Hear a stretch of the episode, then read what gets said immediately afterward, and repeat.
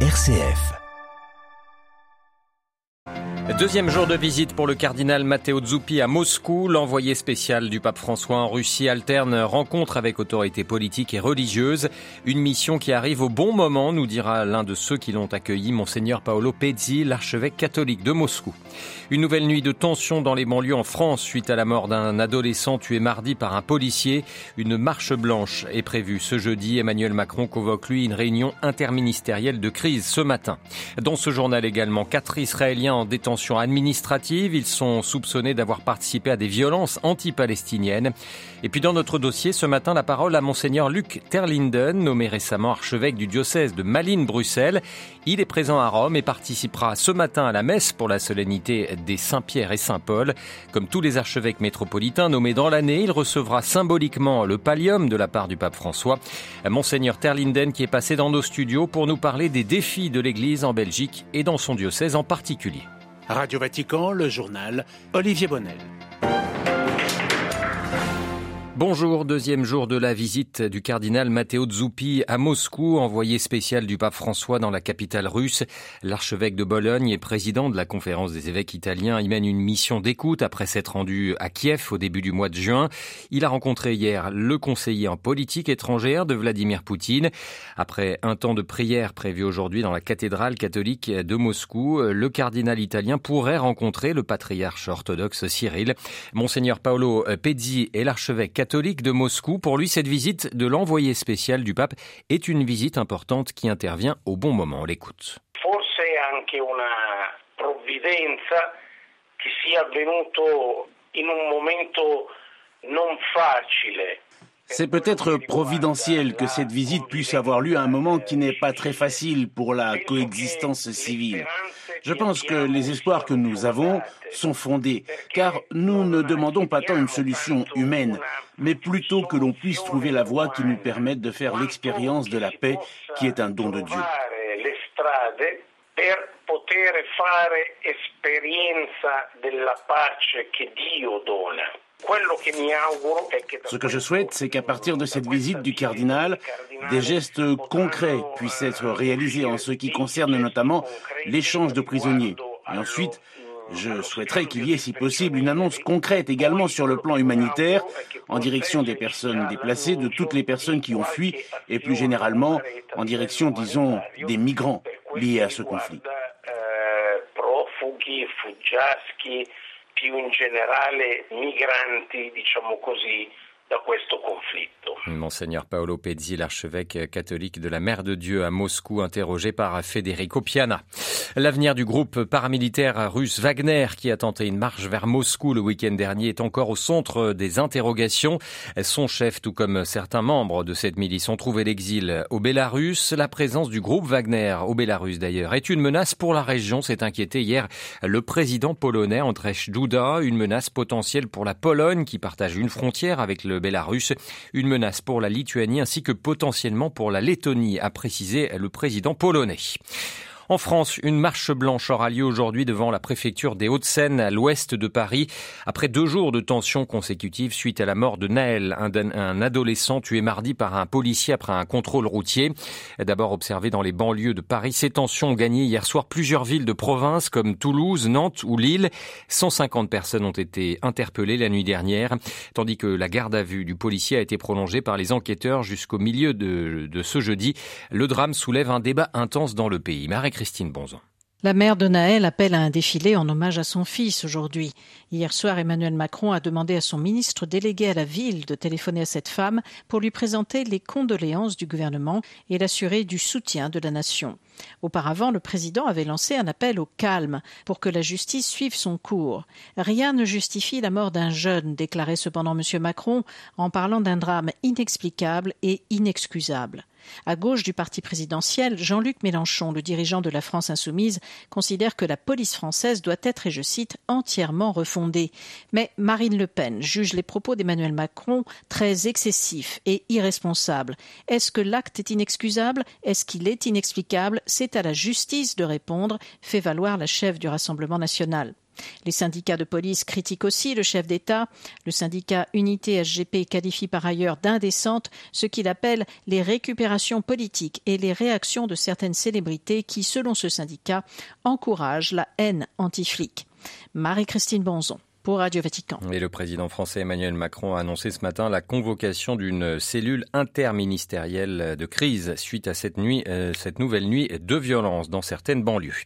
Après sept semaines de procès, la cour d'assises de Paris a reconnu hier la culpabilité d'un ancien gendarme rwandais naturalisé français en 2005, Philippe Atega Kimana, ancien adjudant-chef de la gendarmerie à Nyanza au sud du Rwanda, a été déclaré coupable de génocide et crimes contre l'humanité. Il est impliqué notamment dans trois massacres. Il a été condamné à la réclusion euh, à vie. Après des attaques de colons juifs contre des Palestiniens la semaine dernière, quatre Israéliens accusés d'avoir participé à des violences ont été placés en, en détention administrative. Une mesure plutôt rare contre des Israéliens qui témoigne de la très grave dégradation de la situation dans les territoires occupés où les attaques terroristes palestiniennes et les violences de colons se multiplient depuis six mois. Les précisions de notre correspondant Lucas de Villepin.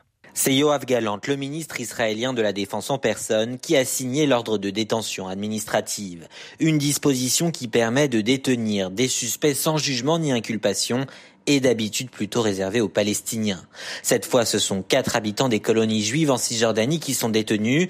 Ils sont accusés d'avoir pris part à une expédition punitive dans un village palestinien la semaine dernière. Saccage de maisons, incendie de voitures et de récoltes, des violences en représailles à un attentat à l'arme à feu ayant fait quatre victimes israéliennes quelques heures plus tôt en Cisjordanie. Au gouvernement, Bezalel Smotrich et Itamar Ben-Gvir, les ministres les plus extrémistes, ont immédiatement apporté leur soutien aux colons détenus. Ils dénoncent une mesure disproportionnée, Itamar Ben-Gvir les qualifiant même de bons garçons. La violence des colons en Cisjordanie occupée gagne pourtant de l'ampleur ces derniers mois et les épisodes de ce genre sont désormais fréquents. La plupart du temps, les responsables ne sont pas poursuivis par la justice et les charges rapidement abandonnées. Lucas Deville, Tel Aviv, Radio Vatican. La Cour interaméricaine des de droits de l'homme exige euh, du Nicaragua la libération immédiate de Monseigneur Rolando Alvarez. Cet évêque euh, du Nicaragua est condamné à 26 ans de prison pour atteinte à l'intégrité nationale. Il avait été euh, condamné et déchu de sa nationalité le 10 février dernier. La veille, il avait refusé d'être expulsé en même temps que 222 opposants emprisonnés au Nicaragua. Depuis plusieurs mois, la Hongrie, la Serbie et l'Autriche unissent leurs efforts contre l'immigration illégale la Serbie est d'ailleurs réputée être un pays de transit vers les pays occidentaux. Les mesures de fermeté n'empêchent pas cependant les passeurs d'organiser des trafics. Gros plan ce matin sur ce trafic discret euh, qui se développe à la frontière entre la Serbie et la Hongrie, où les passeurs se montrent de plus en plus violents. Les explications à Belgrade de Laurent Rouy. Ces jours-ci, des tirs d'armes automatiques se sont fait entendre dans le nord de la ville de Subotica, à l'extrême nord de la Serbie, à la frontière hongroise. La région est peuplée depuis la grande crise migratoire de 2015 de migrants, pour la plupart originaires de Syrie, d'Afghanistan et du Pakistan. Ils tentent leur chance pour entrer dans l'Union européenne et se font souvent refouler par les polices hongroises et croates. Les accusations de violences policières sont fréquentes. Mais depuis le début de l'année, des informations de plus en plus précises font état de vastes réseaux de passages clandestins de la frontière, organisés par des individus des populations de migrants. On parle d'un groupe marocain en concurrence avec un groupe afghan pour le contrôle des passages clandestins de la frontière qui coûterait entre 2 000 euros pour un passage simple à 6 000 euros pour un passage dit garanti. La police serbe reste très discrète sur ces réseaux, à part des témoignages de migrants, d'associations d'aide et ces tirs répétés d'armes automatiques dans la forêt, rien. À part une opération spectaculaire l'été dernier, mais qui n'a pas mis fin au trafic, la police semble peu active, voire impuissante. Belgrade, Laurent Rouy, Radio Vatican. Un mot du Sri Lanka avant de passer à notre dossier, l'île de l'océan Indien qui sort doucement de la crise économique. Les pénuries d'électricité et de produits essentiels sont en train d'être résorbées. Le pays cherche maintenant à restructurer sa dette de 80 milliards de dollars après avoir obtenu un prêt du FMI de 3 milliards de dollars. Les manifestations de colère au Sri Lanka d'une population exsangue avaient conduit à la chute au mois de juillet dernier du président Gotabaya Rajapakse. Thank you.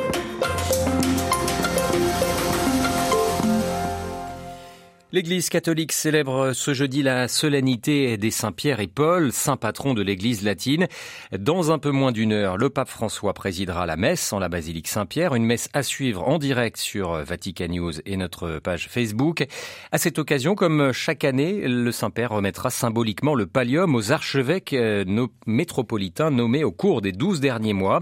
Parmi eux, plusieurs francophones, Monseigneur Tourigny, l'archevêque de Montpellier, Monseigneur Le Boulc, l'archevêque de Lille, Monseigneur Raoul Lison, archevêque d'Antananarive à Madagascar, ou encore Monseigneur Luc Terlinden, nommé archevêque de Malines-Bruxelles, il sera ordonné évêque le 3 septembre prochain. Âgé de 54 ans, vicaire de l'archidiocèse de Malines-Bruxelles depuis moins de deux ans, curé de paroisse dans la capitale belge auparavant, Monseigneur Terlinden succède au cardinal de Kessel, atteint par la limite d'âge. Il est membre des fraternités sacerdotales Saint-Charles de Foucault et partage avec Radio Vatican avant cette messe, les défis qui l'attendent et la manière dont l'Église belge doit répondre aux problèmes de son temps. Le premier défi qui est lié à la raison d'être de l'Église, c'est l'annonce de l'Évangile. Et pour moi, ça passe d'abord par des communautés vivantes et rayonnantes. Quels sont les ingrédients pour moi d'une communauté vivante et rayonnante? C'est d'abord une communauté où on se met à l'écoute de l'Évangile. Deuxièmement, une communauté qui prie, où l'on prie ensemble, on célèbre l'Eucharistie. Et enfin, où l'on vit la solidarité et la fraternité. Donc ça, c'est pour moi ma première priorité. Avec une attention spéciale à chacune et chacun, une attention aussi aux prêtres, aux diacres, à tous les animateurs pastoraux. Je crois que c'est vraiment important d'être aussi à leur côté. Alors il y a, beaucoup d'autres priorités évidemment qui s'imposent. Il y a toute cette mutation qu'on vit quand même très importante. Hein. On est entré dans une société beaucoup plus sécularisée, une église qui est plus humble, mais, mais qui a pourtant sa place. Mais donc il faut vivre toute cette mutation et, et accompagner aussi ce changement institutionnel. Alors parmi les autres défis, je pense évidemment au dialogue interreligieux, notamment ben, dans une ville comme Bruxelles, où compte une très grosse communauté musulmane, et d'autres euh, religions hein, d'une grande diversité. Il y a l'œcuménisme, hein, toujours important, à la place de Bruxelles comme capitale européenne. Il me semble que là, il y, a, quelque chose à faire euh, encore davantage. Alors, votre prédécesseur, c'est le cardinal de Kessel, que l'on présente volontiers comme euh, un proche du pape François. Est-ce que vous entendez vous vous inscrire vraiment dans la voie qu'il a tracée? Sur l'essentiel, clairement oui. Je partage vraiment beaucoup de son analyse, notamment sur la place de l'Église dans la société d'aujourd'hui et, de la mission de l'Église, du coup, hein, qui en découle. Parce que c'est pas seulement une analyse hein, de, des évolutions, mais il a aussi beaucoup réfléchi sur la mission alors qu'est l'Église dans ce monde nouveau sécularisé. Et donc je m'inscris pleinement là-dedans et en même temps avec des accents propres. C'est vrai que moi j'ai envie de faire bénéficier aussi mon expérience de pasteur, de vicaire puis de prêtre de paroisse et, et d'avoir une approche très pastorale sur le terrain. Alors votre devise épiscopale, c'est Fratelli Tutti. Euh, quel message voulez-vous transmettre euh, avec cette devise? Au départ, c'est déjà dans l'Évangile. Jésus qui dit Vous n'avez qu'un seul maître et vous êtes tous frères. Et donc la première leçon que j'en tire, c'est pour moi-même, être comme un évêque parmi mes frères et sœurs, au service de la communion autour du Christ. Le pape François a aussi souligné la dimension sociale de la fraternité. Il y a une dimension sociale à vivre l'amitié, la fraternité, et, à mettre en œuvre. Et donc c'est aussi notre, notre, rapport au monde et la société qu'on veut construire. Et puis alors ce qui m'inspire aussi, c'est les figures de Saint François d'Assise et Saint Charles de Foucault, dont je suis proche. cette recherche d'une fraternité universelle, de pouvoir vivre comme un, frère de tous, et ce qu'ils ont vécu en, se, en donnant leur vie à Dieu en fait, et en se rendant proche des plus petits et des plus pauvres. Euh, la Belgique est aujourd'hui largement déchristianisée. Euh, comment faire entendre la voix de l'Église dans ce contexte? On sera crédible si on développe, comme dit Charles de Foucault, un apostolat de la bonté si on se montre d'abord fondamentalement bon, fidèle à l'évangile, tout en ne masquant pas euh, notre message ou, ses exigences, mais, mais voilà. Notre crédibilité passera par cet accord entre ce que nous disons et ce que nous faisons. Il y a une cohérence à avoir. je ne dis pas qu'on est parfait, que du contraire, mais qu'on puisse aussi montrer par nos actes que notre parole est aussi une parole de vie. Si je donne un exemple, c'est par exemple vis-à-vis de l'avortement. Ça ne sert à rien de s'opposer à l'avortement si en même temps nous ne sommes pas aux côtés des mamans en difficulté et qu'on n'essaie pas de les soutenir. Alors on peut penser raisonnablement que, que vous resterez longtemps à la tête euh, du diocèse de Malines-Bruxelles. Euh, comment cette perspective peut influencer votre euh, ministère? Mais Ça m'invite d'abord à, une certaine patience parce qu'après tout je peux me dire que, ah, comme, j'ai du temps, j'ai aussi le temps d'être à l'écoute et d'essayer de bien discerner et donc de ne pas vouloir précipiter les choses. Ça doit s'inscrire dans une plus grande perspective. Et je vois ça aussi dans le chemin synodal que notre pape François a entamé. Pouvoir justement discerner au mieux avec les chrétiens, avec les communautés, avec mes collaborateurs, là où le Seigneur nous appelle. Et ça, ça prend du temps aussi. On va l'interroger par Xavier Sartre. Monseigneur Luc Terlinden, archevêque nommé de Malines, Bruxelles, était ce matin l'invité de Radio Vatican.